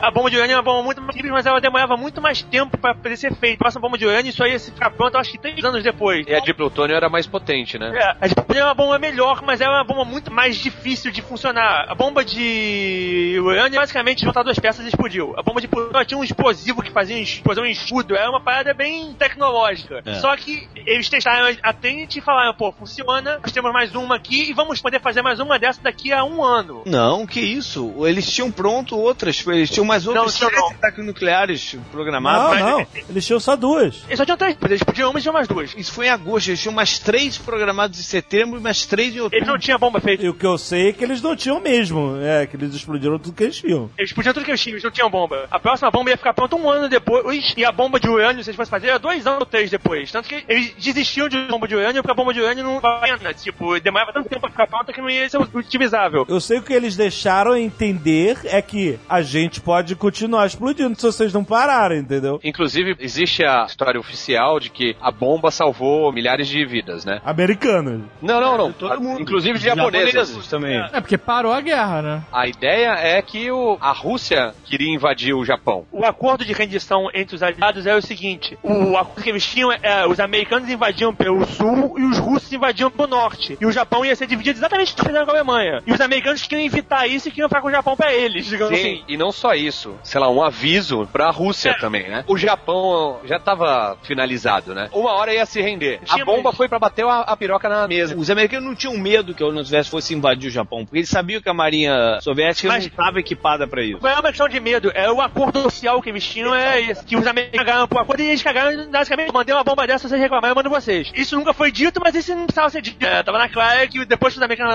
o americano é aquele cara que portão que dá porrada nos outros no play. O portão chega e dá porrada no primeiro. Todo mundo olha e o portão não precisa dizer, eu vou dar porrada em você. Você já entendeu. Os soviéticos acabam ocupando a Manchúria e parte da Coreia, né? Pois é, os japoneses soviéticos olhar, ah, tudo bem, eu entendi, isso aí fica pra você, eu pego minha parte aqui e vai ter volta. E é curioso lembrar também que os soviéticos tinham sido o único país, antes da Segunda Guerra Mundial, que tinha conseguido derrotar o Japão na Mongólia em 1939, a Batalha de Kalingol. Inclusive, as tropas soviéticas eram comandadas pelo George Zhukov, que até hoje é herói nacional na Mongólia, que evitou que a Mongólia se tornasse parte do Império Japonês, por assim dizer. O exército japonês da Manchúria era a última força militar intocada do Japão, tinha mais de um milhão de homens lá, e quando a União Soviética começa a invadir a Manchúria e começa a derrotar os japoneses, isso também influencia muito no sentimento japonês de que não tinha mais como resistir. Além de enfrentar os Estados Unidos vindo pelo mar, digamos assim, agora o último bastião que eles teriam também está sendo derrotado. E o plano era exatamente era fechar ele pelos dois lados e dividir a ilha no meio, mesma coisa que eles fizeram na, na Europa. E os americanos não estavam muito afim de dividir a ilha, mas os americanos estavam vendo lá na frente que a próxima guerra deles ia ser com os russos. E eles já queriam dar um recado que eu posso e vocês não. Que todo mundo no final da guerra já tava pensando na próxima, como sempre, né? O imperador estava querendo se render há muito tempo, né? É, Os pacifistas, né? Uma ala do governo que queria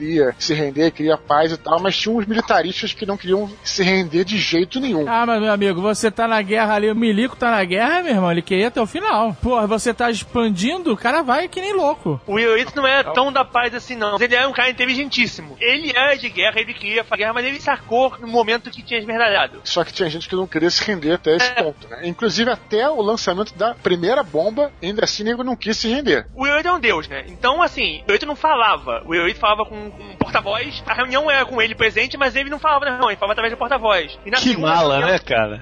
Cara, Que mala, o cara. Chato pra caralho. Você vai entender qual é o problema. O Não, Prince era assim também.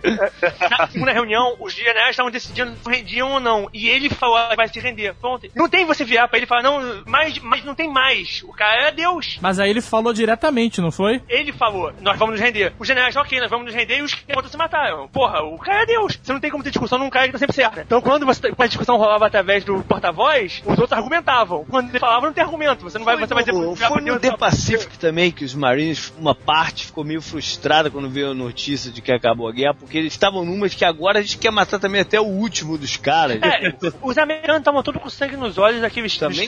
Vão matar, vão matar!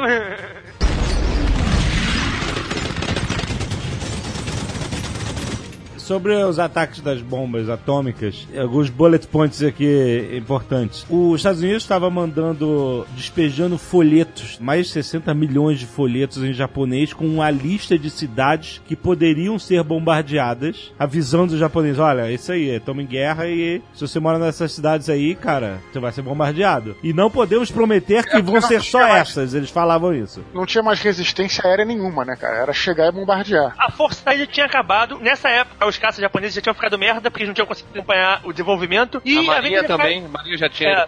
E tinha ficado merda, os- sei lá, os japoneses tinham o quê? Tinham 200 caças, 100 caças. Porra, isso aí não segura ninguém, sabe? Não, não tinha condição nenhuma de fazer frente. E aí, bom, existiu entre quem sabia o que ia acontecer com o ataque nuclear, existiu um junta dos cientistas que trabalharam no projeto Manhattan de escrever uma carta e dizer assim, olha, nós podemos atacar e nós concordamos entre nós e orientamos que essa bomba seja jogada em um alvo simbólico, que não atinja a população civil. É, no mar, pra mostrar aos japoneses, olha aí o que a gente sabe fazer. Você conhecendo um militar, é óbvio que isso não ia acontecer. Isso aí é o clássico pena do cientista que fez uma porra horrorosa e tá falando, caralho, olha a merda que eu fiz. Enfim, eles mandaram essa carta pro presidente e os militares engavetaram a carta porque eles tinham três pontos que eles tinham que assinalar pro sucesso, segundo eles, do ataque. Que é, o alvo tinha que ser largo, grande, tinha que ser uma área urbana, provavelmente. A explosão tinha que dar um puta dano do caralho pra eles poderem ver o que acontecia. E tinha que ser uma cidade improvável de sofrer ataques de bombardeio. Ou seja, não podia estar naquela cartilha lá que eles andavam distribuindo. Ainda enganaram na lista, é sacanagem.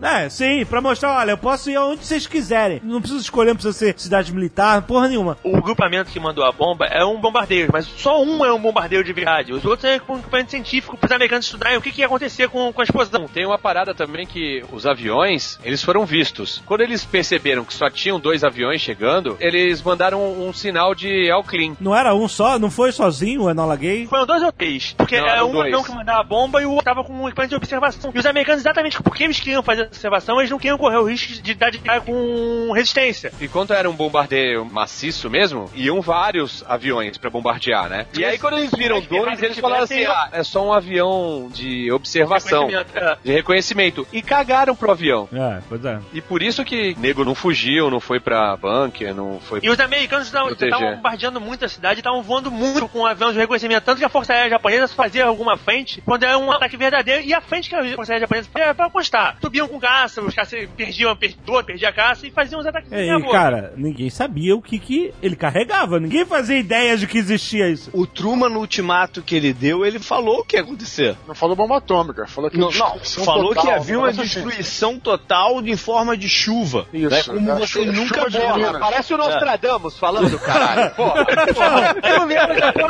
de me passar 2000 não chegar lá e pronto. Do capeta, uma chuva de Pô, mas eu- cairá sobre uma... Eu acho que foi o tom que ele usou, já que estava enfrentando um deus, né? Tu tinha que fazer uma mise-en-scène também. pô. Uma história sinistra de um cara que é o duplo sobrevivente, né? Um maluco que tava em Hiroshima negócio quando caiu a bomba e ele tava bem perto do local, a 3 km, alguma coisa assim, do E ele impacto. foi removido tal. pra Nagasaki. Não, ele era morador de Nagasaki. Ele voltou pra Nagasaki e depois, bum, bombardearam lá e o cara sobreviveu de novo, cara. Sinistro. Aí eu te pergunto, você entraria no avião com esse cara?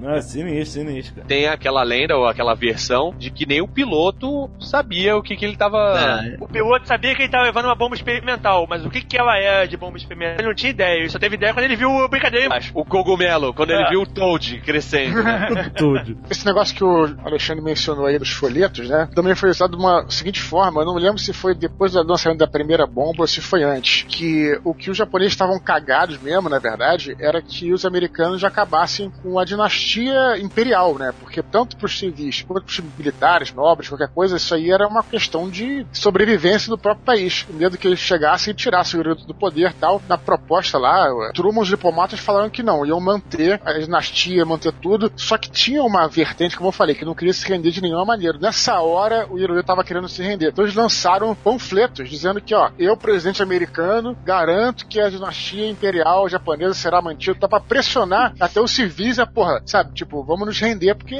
cara, já tá impossível, né? E lembrando que os caras tinham duas bombas só também. Tem que lembrar desse lado também da história. Do É, blefe. no- os americanos estavam de bravatos, os americanos estavam deixando entender que eles podiam mandar bomba todo dia. Mas mentira das boas. No discurso de rádio do Hirohito, tem que deixar claro que ele não se rendeu, né? A expressão foi cessar fogo. Sabe como é que os americanos teriam terminado isso de uma forma muito menos indolor, pacífica e tal? Se ao invés de ter, pô, despejado panfleto lá com listinha, com o diabo a quatro, tivesse jogado milhões de revistinhas de sacanagem, né? No, no...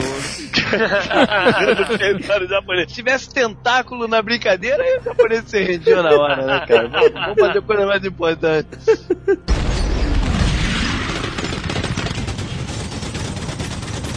Outra coisa que aconteceu depois da rendição é que esse caráter divino do Hirohito também deixou de O existir, primeiro né? artigo da Constituição forçada no Japão é que o imperador não é mais Deus. Então, mas é, foi a primeira vez que a população ouviu a voz de um imperador. Tudo bem, o rádio era uma invenção recente, relativamente, mas enfim, nunca tinha se dirigido a nação assim com a sua própria voz, né? Então foi a primeira vez, foi esse discurso de rendição, entre aspas. É, de cessar fogo. de cessar fogo. E aliás, o Obama teve agora, foi o primeiro presidente dos Estados Unidos estar lá em Hiroshima, não pediu desculpas, né? Não. É, é uma parada que os Estados Unidos têm como É, nem pode, uma né? lei, não, não, não pediu É, ele até poderia querer, ele, pessoa, bom, vamos vamos supor, mas imagina como é que é internamente. Aí o Trump ganhava a eleição. pô. É verdade. Se ele faz isso, o Trump já sai de presidente já, né? Tem nem mais eleição. A guerra no Pacífico foi tão mais barra pesada do que na Europa, né? E isso se vê nos números. A estatística de casualidades na Europa, por cada mil homens por dia, foi de 0,42 mortos e 2,16 total de casualidade, né? De feridos e tal. 0,42 mortos. Desses 2,16, 0,42 mortos. No Pacífico, foi total de 7,45 Nossa. e 1,95 de morto por cada mil homens por dia. A Caraca. diferença de proporção é. É, foi muito mais, foi muito É mais. muito banho de sangue nesse oceano aí, hein? Caraca, mano. Pacífico Maes.